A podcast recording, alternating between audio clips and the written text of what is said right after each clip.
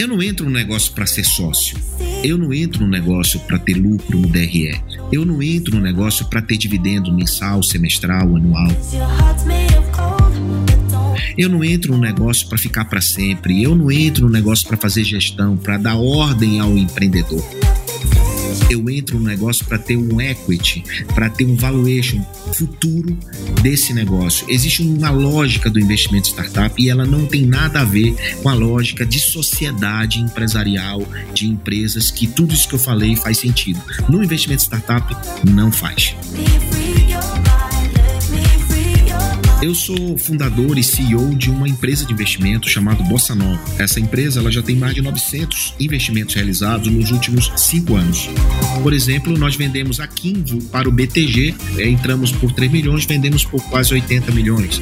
A Smart Hint para Magalu, com um múltiplo aí de mais de 20 vezes. Vendemos a Melhor Envio para a Local Web, também por valuations muito grandes, entramos com valuation muito pequeno. Temporadas, cinco anos no ar, mais de 20 milhões de downloads. O Resumo Cast é uma nação de empreendedores e você faz parte dela. Está começando agora mais um episódio da terceira temporada com Gustavo Carriconde e eu, Renata Libérica. O livro O Poder do Equity foi publicado em 2021 o autor é João Kepler, CEO da Bossa Nova Investimentos e um dos principais investidores anjo do Brasil. Esse livro é uma ferramenta muito importante para quem deseja ter mentalidade equity, investir em startups e desenvolver negócios na nova economia.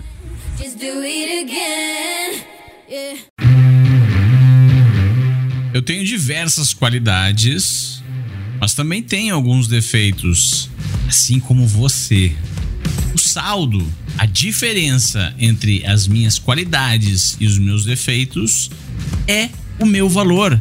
Assim como o valor das pessoas, os empreendimentos também têm o seu valor, que é chamado de equity.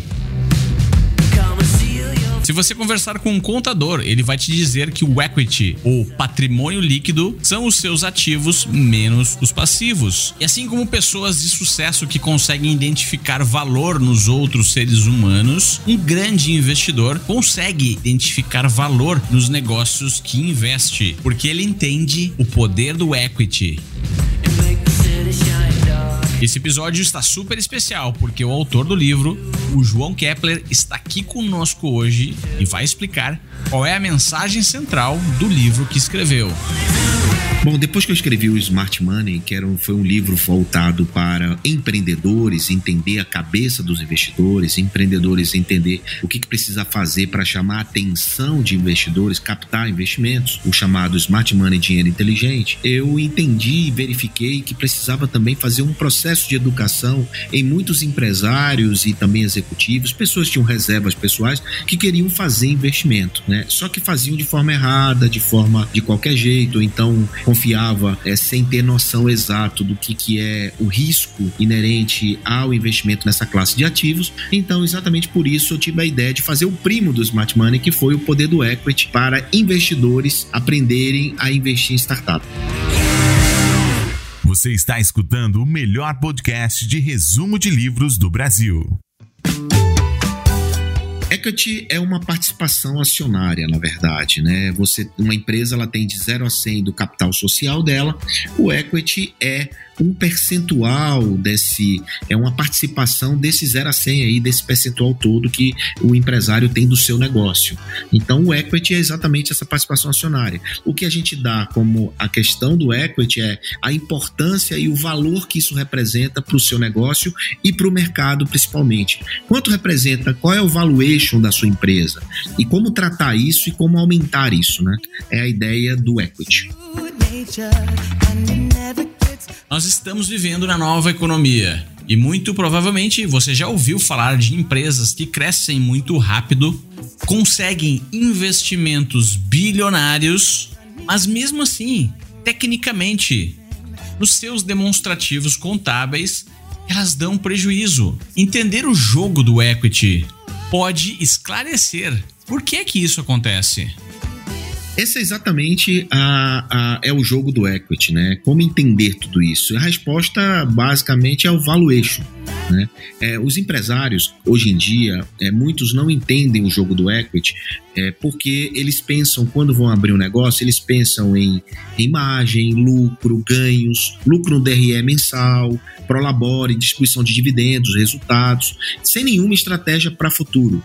O, o equity o, e o jogo do equity é você pensar no longo prazo, pensar no valuation futuro que esse negócio tem, vai ter e quanto ele tem hoje. Porque ao passo que você não pensa em captação de investimento, ao passo que você não pensa em fundraising, em rodadas futuras, ou até mesmo chegar a abrir uma, as suas ações na Bolsa de Valores, por exemplo, você vai ali ficar é, extraindo daquela empresa daquele negócio aquilo que a empresa gera. E nada contra ter lucro, não é esse o ponto. Só que quem tem mentalidade de equity pensa no longo prazo, quer reinvestir todo o ganho da que está tendo daquele negócio para que isso tenha um valor percebido por fundo de investimentos, por outros investidores e, e você possa crescer esse valuation ao longo de uma jornada que gira em torno de 10 anos. Então, o negócio, essa pergunta do por que o negócio que dá prejuízo tem valor é justamente porque tem fundos de investimentos que pagam o valuation atual não baseado na, na conta do caixa, mas sim baseado na capacidade nas projeções futuras que aquele negócio vai ter no futuro, é no longo prazo. Porém, é, quando, quando uma empresa está dando prejuízo, nem sempre é porque ela é negativa, nem sempre é porque ela é um mau negócio. Ela muitas vezes queima caixa porque ela quer crescer, quer investir, quer investir em marketing, em vendas, em estrutura, ela quer crescer para justamente aumentar esse valor percebido e não para distribuir resultados mensais.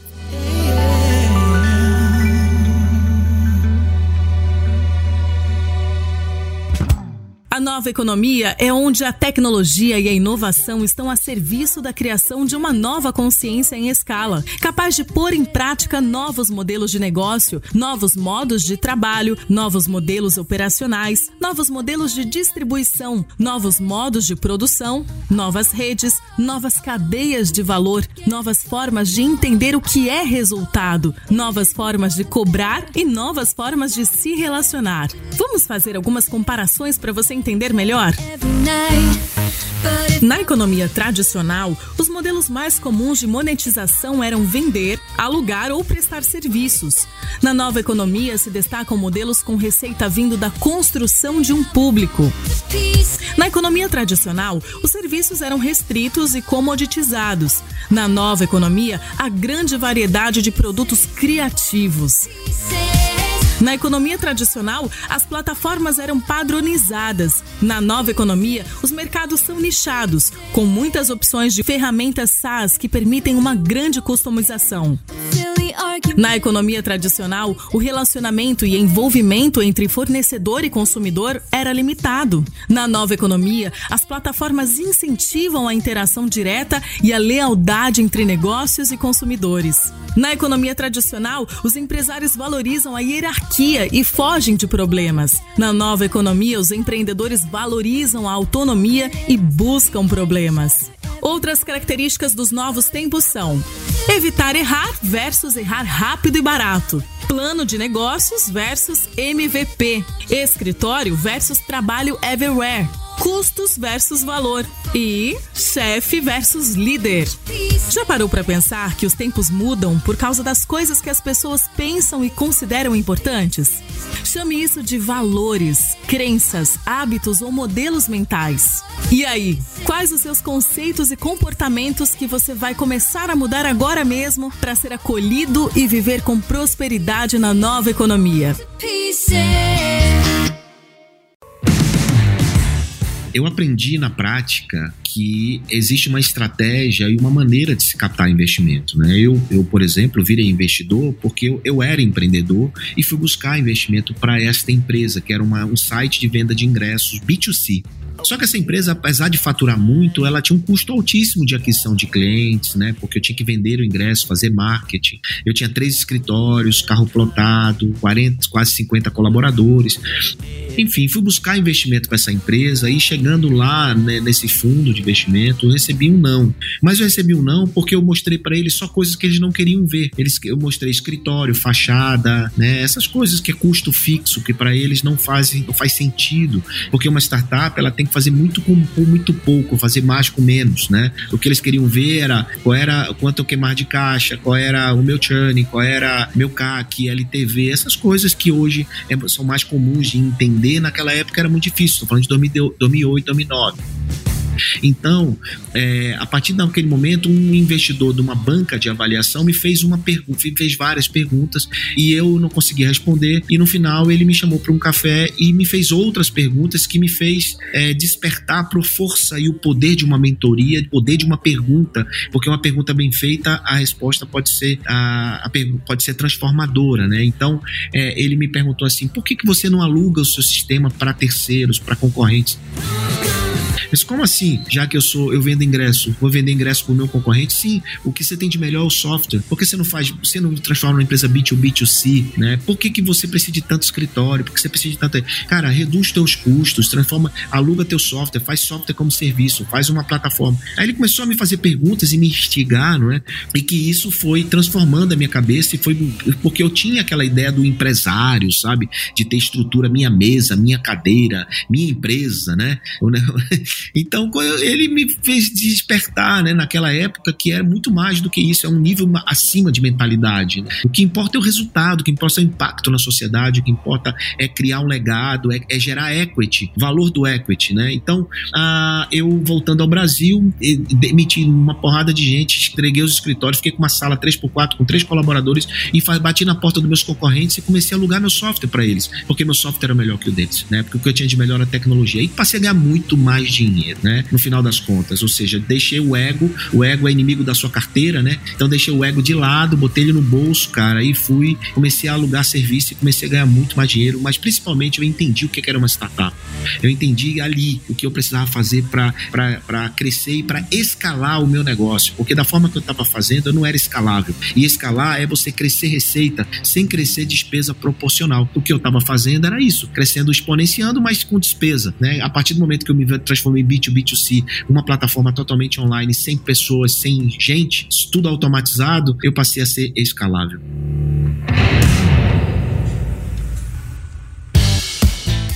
Startups unicórnios são um exemplo prático do poder do equity. Começam pequenas, contestando algum modelo de negócios que pode ser melhorado, mas que ninguém acredita que vale muito a pena dar atenção. Foi o que aconteceu com Uber e Airbnb. De repente entram em uma fase de crescimento rápido e agressivo, queimando quantidades exorbitantes de dinheiro para crescer em múltiplas rodadas de investimentos, até atingirem um valor de mercado de um bilhão de dólares.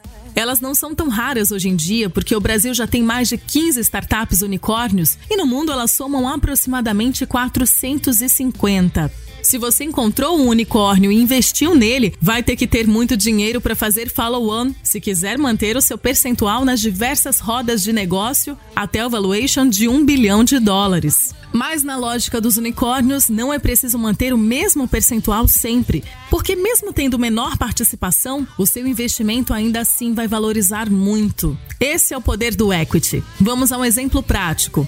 Quem aportou 100 mil reais por 5% de equity quando a startup valia 2 milhões de reais e aguardou pacientemente os anos passarem, conseguiu aumentar seu investimento inicial para pelo menos 10 milhões de reais no momento em que a startup se tornou um unicórnio. Nesse cenário, provavelmente o investidor não teria mais os 5% iniciais que comprou teria apenas 0,0002%. Então lembre-se, no jogo do equity, o que importa não é a porcentagem que o investidor detém, e sim quanto vale aquilo que ele adquiriu para o seu portfólio. A atividade de adquirir participação em negócios não é algo super inovador e já vem sendo praticada há centenas de anos. A diferença é que agora nós temos as startups. São empresas que crescem muito rápido porque utilizam uma abordagem de questionar modelos de negócios já existentes e, na maioria das vezes, se valem de tecnologia inovadora, criando soluções para milhares de pessoas e atingindo o que até então não era possível: o mercado global. É o exemplo aí das conhecidas Google, Airbnb, Facebook, Apple, Amazon, Mercado Livre, Nubank, PayPal e iFood. E é a fome das startups por crescimento que acelera o jogo do equity. Mas precisamos deixar bem claro: nem todas as startups são iguais. Bom, as startups, elas têm. É, muita gente conhece startup com esse termo como unicórnio, né? Que é aquele é quando a startup ela cresceu muito e virou uma empresa de um bilhão de dólares de valuation, né? É, essas são as chamadas unicórnios. Mas esses unicórnios são um ser mitológico, você não encontra em qualquer lugar. Então é muito difícil encontrar, eu digo que é uma em mil que você vai conseguir. Para você ter ideia, lá na Bossa Nova, a gente é, tem um plano de investir em mil startups, porque a gente sabe que vai ter apenas um unicórnio. Então, é, não é fácil, não é, não é, não, é muito complexo você mirar apenas um unicórnio. Agora, precisa entender que tem vários tipos de startups. Por exemplo, tem a startup camelo, né? Assim como o próprio animal, as startups é, Camelo ela tem adaptação, né? Ela, ela, ela, é a sua característica principal do startup Camelo é aquela que se enquadra, come é, pouco, é, locais de difícil sobrevivência, né? Ao, ao contrário realmente do que ocorre com os unicórnios, não é crescer a todo custo de qualquer maneira, mas é crescer devagar, né, em processo lento, organizado, é fazer muito com muito pouco, fazer mais com menos, porque nem toda startup consegue funding, muito funding, muito dinheiro para crescer rapidamente. Então as startups elas são é, elas, elas, algumas delas têm camelo sem dinheiro nenhum, sem estrutura nenhuma, elas vão lá e faz. Então isso tem muita encontra muito no Brasil ela. Um outro tipo de startup que a gente chama é startup zebra, né? É aquela que é, ela, ela, ela cresce de forma sustentável, ela tem funding, ela vai dentro de uma normalidade, mas parece uma empresa, né? Mas ela é uma empresa normal, do que efetivamente uma startup que faz fundraising. No Brasil, a gente encontra muita startup que a gente chama de barata. É aquela que você joga a chinela e a bicha não morre, é, é persistente, né? E ela corre, sai de, sai de, sai de banda. Mas a que eu mais gosto, gente, é a startup Cabra da Montanha, porque é aquela que conseguiu adaptar seus cascos para subir numa montanha de 90 graus para conseguir lamber, se alimentar lá em cima e lamber o sal. Né? E aí, obviamente, tem águias ao redor tentando derrubar essas cabras. Mas como é que uma cabra consegue subir numa montanha de 90 graus? Ou seja, o empreendedor ele precisa ser cabra, ele precisa ser estruto, ele, e o investidor precisa reconhecer isso em um empreendedor, que ele é um cara que, que faz, faz muita coisa, né? Ele é um cara antifrágil, ele é um cara que cai e levanta, ele é um cara que se transforma a partir do caos. E isso é muito importante. Agora, existe também outros estilos, né? Como que a gente chama de startup lifestyle business, que é aquela onde o empreendedor não quer crescer, é aquela que ele quer ter salário, é aquela que ele quer pagar dividendos. Isso deixa de ser uma startup no meu ponto de vista. Então, investir em negócios assim é investir para você ter lucro no DRE e não ter lucro futuro no exit desse negócio.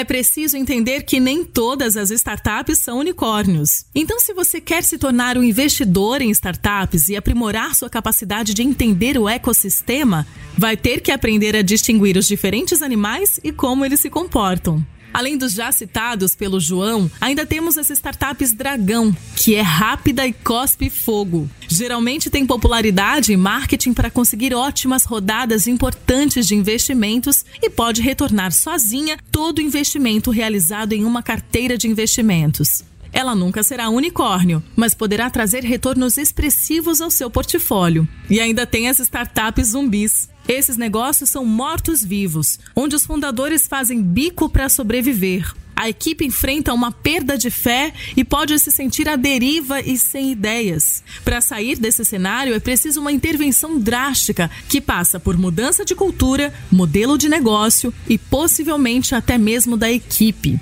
Agora você já sabe que sempre tem que se perguntar com qual tipo de animal está lidando quando escutar alguma notícia sobre startup, receber uma proposta de investimento ou estiver mentorando algum empreendedor de startup.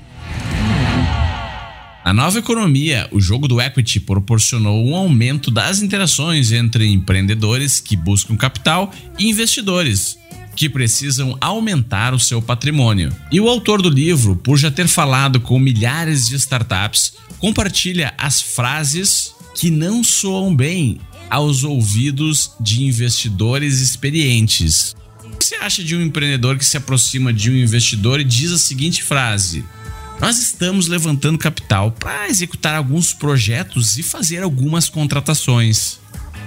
Olha, um, um, um, empreendedor, quando ele fala isso para mim, isso dá uma conotação de que se não tiver o dinheiro, ele não vai conseguir fazer. Né? O empreendedor, ele precisa mostrar que ele faz sem nada. Ele mostrar que ele consegue validar. Né? Ele está precisando de dinheiro. Se ele precisa só de dinheiro, ele vai buscar no banco sei lá, em outro lugar, e não no investidor anjo. O investidor anjo ele faz o smart money, ele dá muito mais do que o dinheiro. Ele muitas vezes te faz uma pergunta que te ajuda a validar e a compreender e buscar o dinheiro que o melhor dinheiro não é do investidor, é do cliente, do consumidor daquela startup. Então, nesse sentido, quando alguém me fala isso, eu me arrepio. Estamos em negociações e trabalhando com muitas empresas no momento, mas eu não posso dizer quem elas são. Ah, o, o, quando o empreendedor começa a esconder jogo, não quer falar o que está acontecendo, não quer explicar, é porque, cara, é, é, tem algo errado aí, né? Porque né, ele fica escondendo jogos, fazendo esse joguinho. Então o investidor não tem tempo a perder, ele não vai pegar esse negócio dele e vai construir outro igual, porque ele não, não, é, não é esse o business dele, o business dele é investir e multiplicar o valor investido. Então, quando o empreendedor começa com muita essa historinha aí de eu não posso falar, não posso não sei o quê, assino o NDA, sei lá o que, eu não, eu não, eu pulo fora. E quando o investidor recebe um e-mail dizendo: Me avisa aí se você gostaria de receber mais informações e o nosso pitch. O, o, o, empreendedor ele tem que dizer para o investidor no e-mail, é, cara, eu, eu tenho um problema tal e eu resolvo dessa forma. Se te interessar, vamos tomar um café. Agora, o que ele tiver que mandar pro cara, ele manda. Não vai ficar segurando informação, só manda se ele disser que tem interesse. Não. Acho que você no começo não tem que mandar nada, você tem que apenas fazer perguntas. Se minha ideia de negócio for incrível e promissora, só isso não basta? A sua ideia de negócio é igual a 300 milhões de ideias que os investidores recebem todos os dias. O que, que diferencia a sua ideia de qualquer outra, né? Uma ideia, uma ideia vale muito, mas ela só é, tem valor para o investidor se ela tiver validada. Então é melhor você falar que a sua ideia foi validada, que você tem 10 clientes, que você tem o resultado X, mesmo que pouco, do que dizer minha ideia, eu tenho uma ideia que vai mudar o mundo, que vai ser unicórnio. Isso não roda, isso não funciona. Tudo bem, mas para escutar a minha ideia, você tem que primeiro assinar um NDA, que é um termo de confidencialidade que vai me resguardar. Existem mais de 7 bilhões de pessoas no mundo. Não é possível que uma pessoa lá no outro lado do mundo, na Rússia, não tenha tido a mesma ideia que você.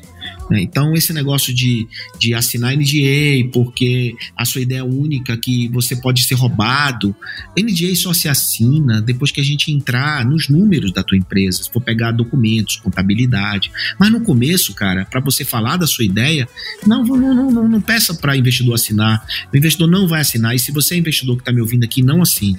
Né? Não tem esse negócio. Porque vai aparecer outro, outro, outro empreendedor que vai te dizer e você vai, a partir do momento que você disser eu quero entrar, aí sim pode, pode avançar com a documentação e nesse caso pode sim, por que não, assinar um term sheet, alguma coisa assim.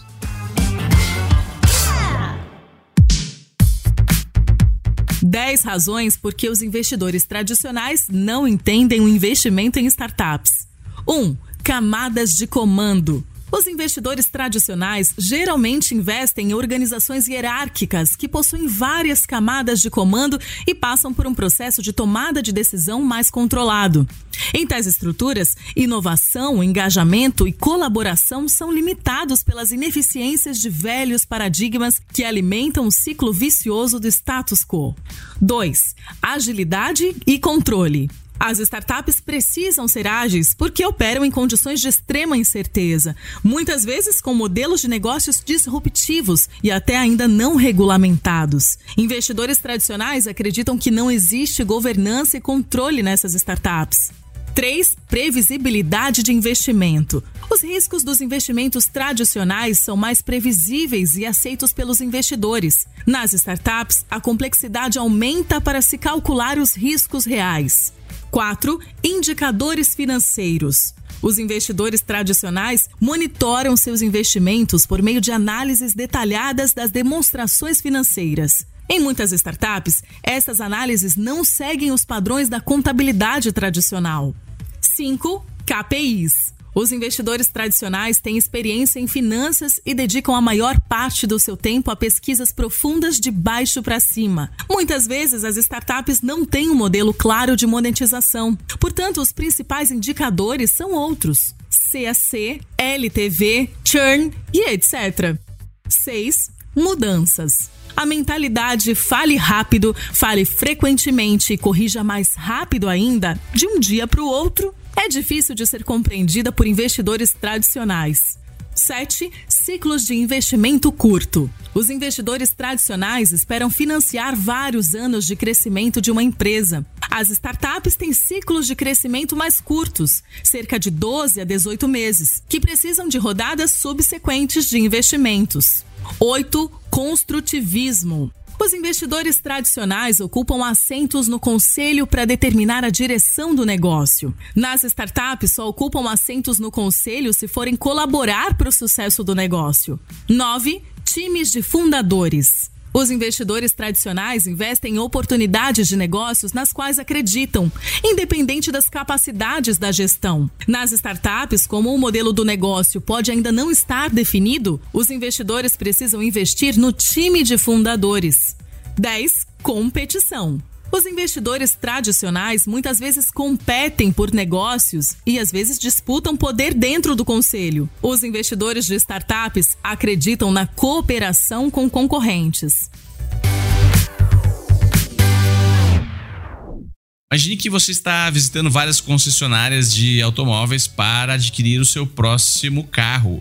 Nesse cenário, você pode consultar tabelas de preços padronizadas, visitar sites que anunciam os carros similares, para ter uma ideia de quanto é que vale o seu novo carro. Pode conversar com vendedores que irão lhe explicar todas as funcionalidades e opcionais que tem o carro e finalmente vai tomar uma decisão se o preço é justo ou não pelo carro que quer comprar. No jogo do equity não é diferente. E assim como quando você vai adquirir um automóvel, existem diversas formas para precificar a participação acionária em negócios. Existem é, algumas alguns métodos mundiais de cálculo de valuation de empresa, né? Existem métodos mais tradicionais, mais conhecidos, mais comuns. Eu geralmente uso três métodos simples, né? São métodos venture capital que a gente chama, que é um método de múltiplo do valor é, que você quer oferir em cima de um negócio, ou seja, essa empresa ela pode crescer cinco vezes, dez vezes. Quanto vai ser o valuation lá na frente, multiplicando o que você quer é, receber? Existe método é, tradicional por exemplo, de, de fluxo de caixa descontado. Existe também métodos onde você não tem informação nenhuma do negócio, você não tem faturamento, e aí você pode é, fazer uma projeção futura em cima da necessidade de caixa e equity que você quer distribuir para aquele investidor.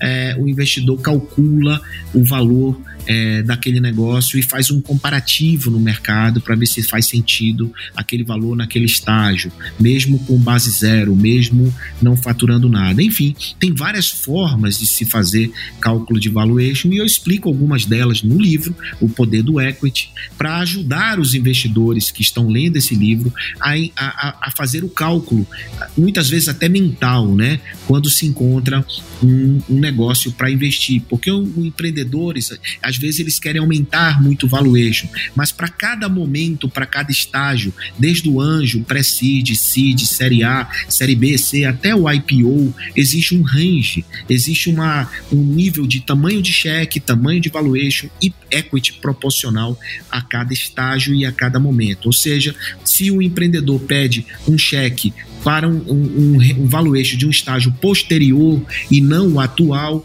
o que vai acontecer é que você não vai multiplicar o seu valor investido e você pode perder aquele investimento de uma maneira simples porque não entendeu e tomou uma decisão errada de aportar naquele negócio, porque o empreendedor é, encantou você dizendo que ele vale muito mais do que efetivamente a lógica permite. Frase de outdoor. A frase de outdoor é uma frase que eu gosto muito, que é uma frase do Tiago Nigro, primo rico, que é o prefácio do livro, que diz assim: Nada é mais rentável que investir em negócios.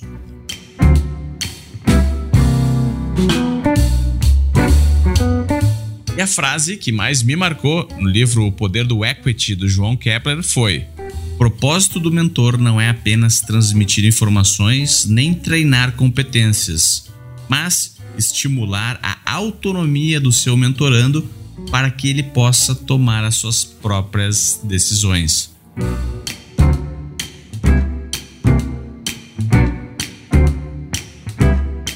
Agora chegando ao final de mais um episódio do Resumo Cast, um agradecimento especial aos nossos Tribers Conselheiros, que são grandes empreendedores que nos ajudam a empoderar a humanidade com o conhecimento dos livros. Se você quiser se tornar um deles e ter o seu nome citado aqui num dos episódios do Resumo Cast, visite resumocast.com.br barra apoia-se. São eles Regiane Saleto, Carlos Eduardo Tamburino, Simone Pauls, Túlio Severo Júnior, Marcílio Guedes Drummond, Fernando Oliveira, Francisco Debierne, Igor Conrado, Guilherme Beco, Fábio Luiz Bonato, Anderson Fritzen, Ronaldo Miguel, Francisco Felinto da Silva Júnior, André Moreira Martins Arruda, Luiz Alberjante, Henrique Sabino Vilela, Alcina Sales Giroto, Pedro Muschitz, Gustavo José de Luna Campos e Alexandre Nepomuceno de Almeida. Bom, esse livro ele, ele ensina muitas coisas, né? Como entender a nova economia, como investir em negócios escaláveis, como se tornar um investidor anjo, é, como calcular o valuation, diversificar o portfólio, calcular os retornos acima da média, como mitigar os riscos, como avaliar uma startup, onde encontrar e como encontrar startups, como escolher a melhor startup para investir, quais são as perguntas que a gente faz para os empreendedores na hora de analisar um projeto, enfim, tudo isso a gente fala no livro O Poder do Equity. A Bossa Nova, é, a, a Bossa Nova, ela tem um site bossainveste.temudo.com, né? Eu estou em todas as redes sociais com arroba Joal Kepler, K-E-P-L-R, né? Estou à disposição, sempre é, compartilho conteúdo é, pertinente a esse mundo da inovação, mundo do, do, da nova economia e do mundo das startups, incluindo, claro, obviamente, o mundo dos investimentos. Então, quem, quem quer entender, entrar nesse mundo, pode só me seguir lá, só acompanhar os meus, os os meus posts, mas também, obviamente, ler os livros que eu tenho oito livros publicados. O Poder do Equity é, é o último, é, é, foi o último livro, mas não será o último. E espero voltar no resumo cast com outros livros para a gente continuar esse papo tão agradável. Resumo Cast Livros para empreendedores.